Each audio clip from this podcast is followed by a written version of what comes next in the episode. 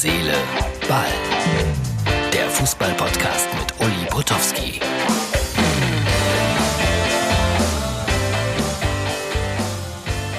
Hier ist die Ausgabe Nummer 229 vom 3. April 2020.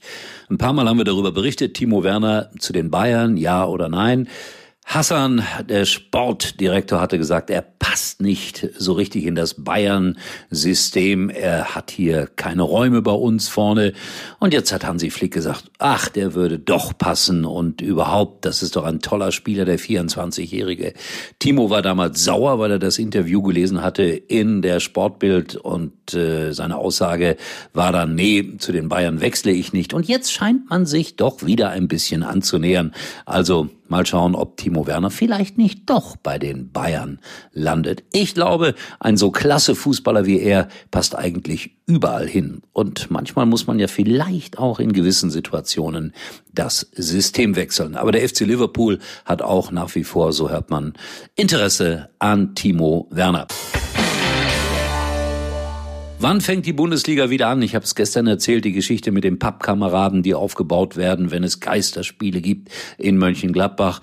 Heute hat sich die DFL mal wieder zu Wort gemeldet. Also die wollen das irgendwie um jeden Preis im wahrsten Sinne des Wortes durchpeitschen. Sie brauchen das Geld von Sky, von den Sponsoren. Und deshalb hat man jetzt so eine Aussage getätigt wie 13 Spieler im Kader würden reichen. Vorher Quarantäne.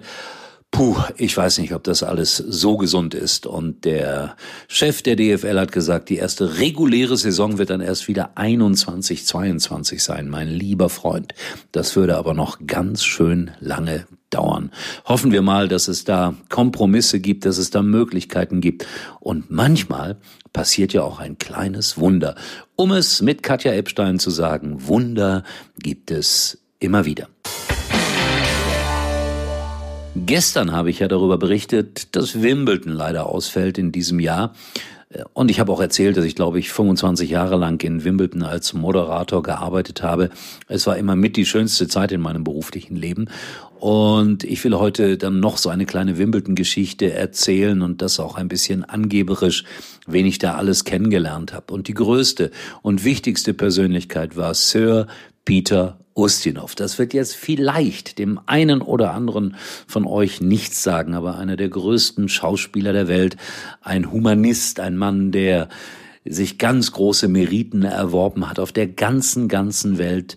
Und ich durfte 14 Tage lang täglich mit ihm den Opener machen bei Wimbledon. Das heißt, er saß eine halbe Stunde bei mir, mit mir zusammen vor der Kamera und wir haben uns unterhalten über Gott und die Welt.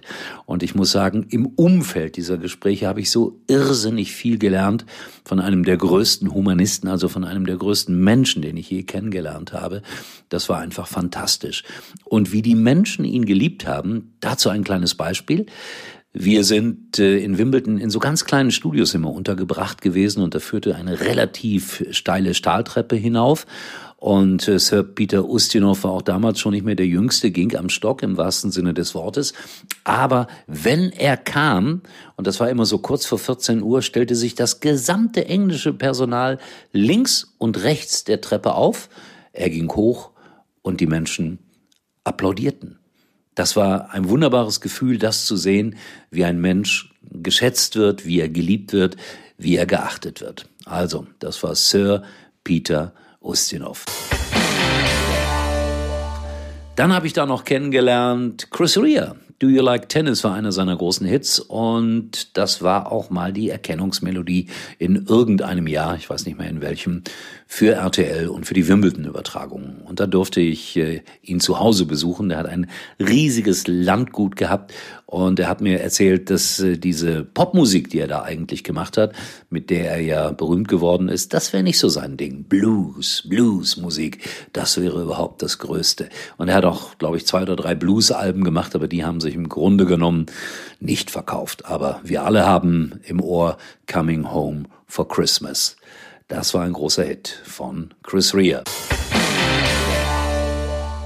Dann habe ich da noch kennengelernt Cliff Richard zum Beispiel, Errol Brown, das wird auch nicht jedem etwas sagen, das war der Leadsänger von Hot Chocolate, die viele, viele große Hits hatten. Und er hat einen Titel gemacht, der wurde damals tatsächlich von Dieter Bohlen produziert.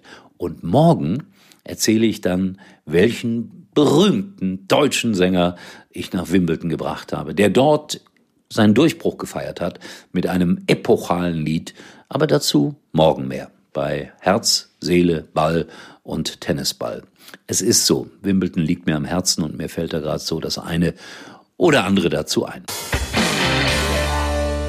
In diesem Sinne, Freunde, schaut vorbei auf unserer Facebook-Seite oder bei Instagram Herz, Seele, Ball. Ich glaube, ich habe da bei Instagram demnächst eine kleine Challenge, die ich irgendwie ausführen musste. Und äh, das habe ich natürlich filmisch festgehalten. Das kommt dann jetzt in den nächsten Tagen. In diesem Sinne, tschüss bis morgen, euer Uli bei Herz, Seele, Ball. Uli war übrigens mal Nummer 1 in der Hitparade. Eigentlich können Sie jetzt abschalten.